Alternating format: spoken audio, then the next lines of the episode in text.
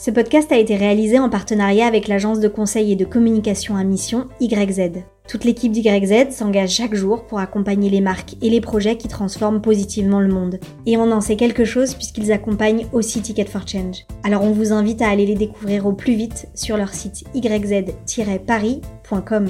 Et maintenant, place à l'épisode. Bonne écoute Je n'ai qu'une question à vous poser. C'est quoi la question? C'est quoi le problème? Vécu À chaque galère, apprentissages. Vécu, des retours d'expérience pour gagner du temps et de l'énergie. Moi, c'est Sébastien Faure. J'ai 32 ans. et Je suis bordelais depuis bientôt deux ans après quelques longues années parisiennes. Voilà, je suis un, je suis un, je suis un amateur de vin, un passionné de pain nature et de panification. Je suis consultant en stratégie de communication, aujourd'hui en charge du développement de l'agence de communication YZ.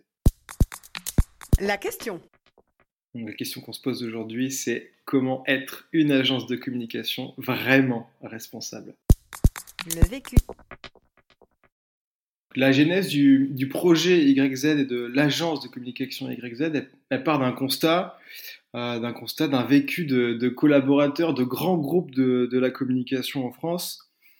On avait le sentiment de ne pas travailler pour les bonnes personnes, de ne pas travailler pour les bons projets, ou en tout cas de ne pas trouver du sens dans ce qu'on faisait tous les jours. Et on avait cette volonté, cette envie euh, bah, d'accompagner les porteurs de projets à impact. Et on voulait voilà, dédier nos énergies, nos temps, nos journées, nos compétences à ces acteurs-là. Donc les difficultés il y a cinq ans, euh, quand, on, quand on se lance sur ce marché-là, c'est que il existe très peu d'acteurs comme nous, en tout cas qui nous ressemblent. Il y a un marché à créer, il y a un, il y a un sujet à, à évangéliser dans les têtes de, de globalement tous les annonceurs ou presque. C'est un énorme chantier auquel on s'attaque et en même temps on se dit qu'il est, c'est indispensable de le faire. Les communicants euh, que nous sommes ont un rôle à jouer. Euh, on a un rôle à jouer dans cette transition et on veut prendre notre part. Après quasi 5 ans d'activité, ben, on est passé de, de 5 collaborateurs à 20 collaborateurs, environ voilà, entre 60 et 70% de nos, de nos projets, donc de notre portefeuille client et d'activité qui sont 100% à impact positif. On n'est pas encore parfait, mais voilà, tous les, tous les mois, euh, tous les semestres, on, on, on, avance sur ce schéma-là et, euh, et de plus en plus, on, on accompagne de, ces porteurs de projets à impact. Premier apprentissage. Être exigeant sur le, le choix de ses clients. C'est quasi une question de survie dès le démarrage, en fait, alors que c'est sûrement la question la plus dure.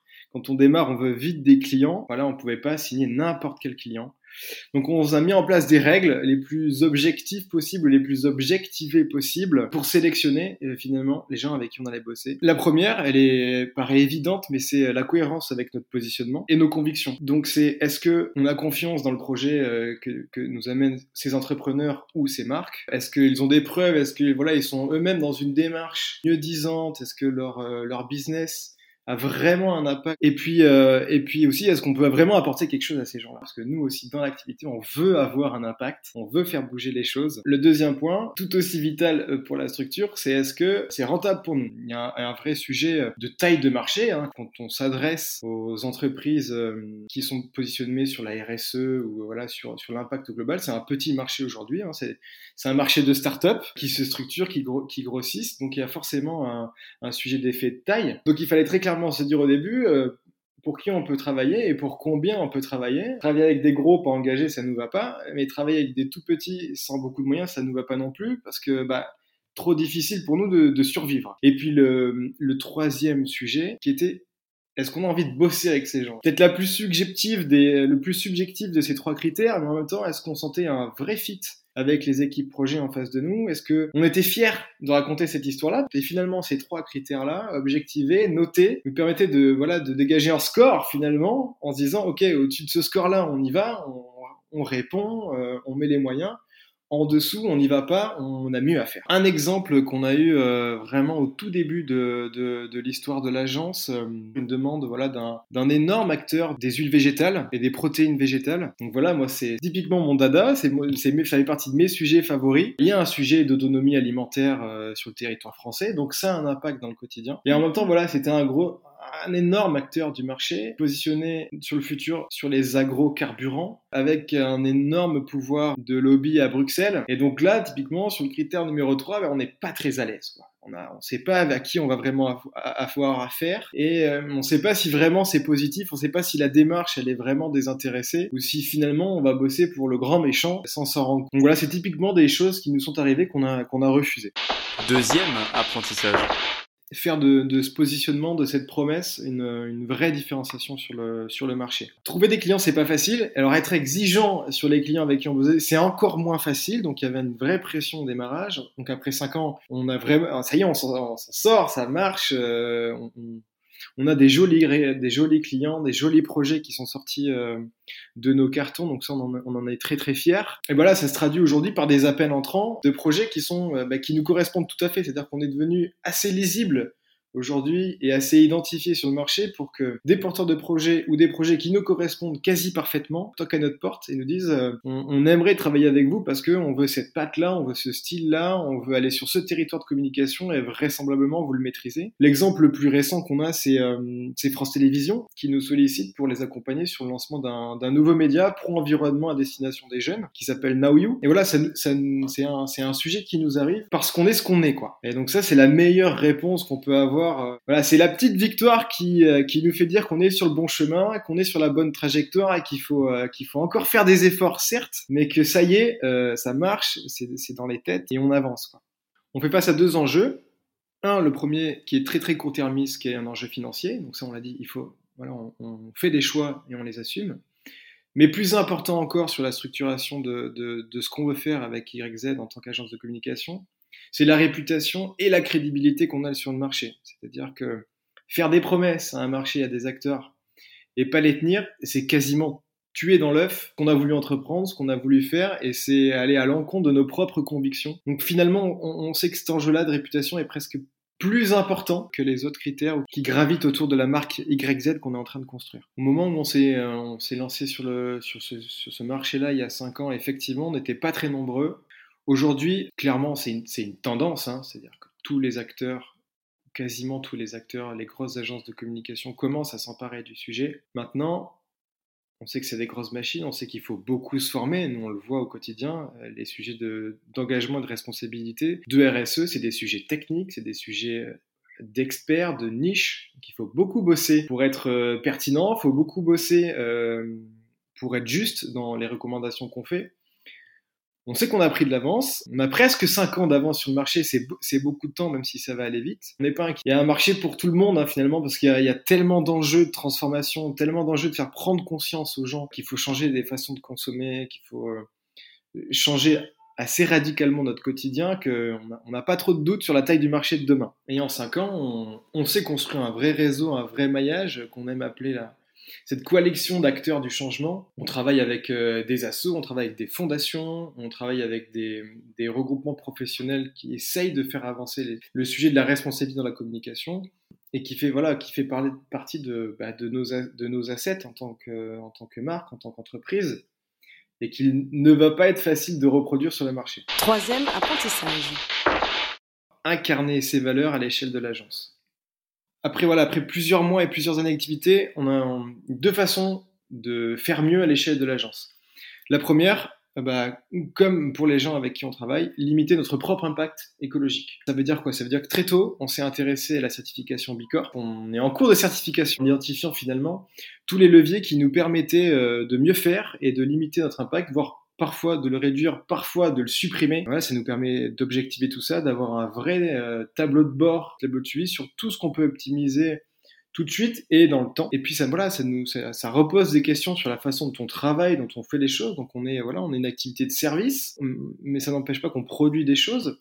Si je reprends l'exemple de, de, notre accompagnement pour France Télé, donc le lancement de ce média de Now You, au moment où on lance, voilà, un média pro-environnement, bah, naturellement, on se pose la question de, bon, comment on va produire des choses plus écologiques possible, avec le moins d'impact possible. Ça veut dire qu'on réfléchit à la façon dont on va faire les tournages en vidéo, pour qu'ils soient les plus légers possibles, du matériel qu'on va louer, de, des transports, euh, du lieu où on va tourner, euh, du nombre d'équipes sollicitées, jusqu'au café et au gobelet en plastique. Voilà, c'est tout ça qu'on re-questionne pour se dire, voilà, dans chacune des étapes du travail qu'on fait et, des choses qu'on met en place, comment on fait pour limiter notre impact. Le deuxième sujet et le deuxième levier qu'on a mis en place en interne, c'est le fait de donner du temps, donner du temps gracieusement, faire profiter de notre savoir-faire, de nos expertises à des porteurs de projets associatifs à des fondations qui en ont euh, besoin et qui n'en ont pas les moyens. Donc voilà, on, a mis plusieurs choses en place. La première, c'est un, vrai partenaire fort avec le 1% pour la planète. Donc on est membre du 1%, on reverse une partie de notre chiffre d'affaires pour des causes environnementales et en même temps on accompagne le 1% en tant qu'agence de communication en pro bono. Et le deuxième partenariat qu'on a noué, c'est avec le Philanthrolab à Paris, donc qui est un peu le cœur battant de la philanthropie parisienne. On a mis en place un partenariat qui consiste en donner une journée du temps de toutes les équipes d'YZ, une journée par mois, complètement dédiée euh, aux associations abritées ou aux associations qui gravitent autour du Philanthrope. Donc ça veut dire, on les coach, euh, et pour certains, on les suit dans le temps. Voilà, il y, a des, y a des vraies relations qui se nouent forcément. Et tout ça se fait complètement gracieusement. Euh, c'est du, voilà, c'est du mécénat de compétences, c'est du don de temps, et c'est très gratifiant euh, pour tous ceux qui y participent, et c'est quelque chose qu'on ne remet absolument pas en question aujourd'hui. De finalement se passionner pour de nouveaux sujets de façon complètement désintéressée. Comment on à mettre en place ce, pro bono, ce temps dédié aux associations. L'agence met clairement les moyens. On a mis en place la semaine de 4 jours chez YZ, donc ça veut dire qu'on a une journée de temps libre, entre guillemets, par semaine dédiée à ce qui nous intéresse. Et, et parmi ça, ben, accompagner des associations peut en faire partie. Mais voilà, donc en fait, euh, la structure libère du temps pour ce genre de choses. C'est intégré dans le business model de l'agence. Ça fait vraiment partie de notre culture. C'est complètement intégré dans, dans le quotidien. Quatrième apprentissage être exigeant avec soi-même et l'enjeu du, management et du bien-être des salariés. Il y a une vraie philosophie qui a été euh, de partager la responsabilité avec l'ensemble des collaborateurs et que finalement chacun soit responsable de la trajectoire de l'entreprise à son échelle en fonction de ses convictions et en fonction de ses propres moyens. Donc aujourd'hui, on est une vingtaine de salariés. On a fait le choix d'être 100% en télétravail, donc on est en 100% remote. Il n'y a aucune contrainte euh, là-dessus. Mais ce qui veut dire responsabilité à l'échelle du collaborateur. Il maîtrise son agenda, il maîtrise ce qu'il doit faire tous les jours et euh, il en est le seul maître. Et on lui fait confiance, voilà, pour faire tout ce qu'il a à faire. Et puis on décide collectivement des sujets à dénouer ensemble pour mieux vivre dans l'entreprise ou pour en tout cas euh, progresser collectivement et finalement être exigeant avec nous-mêmes.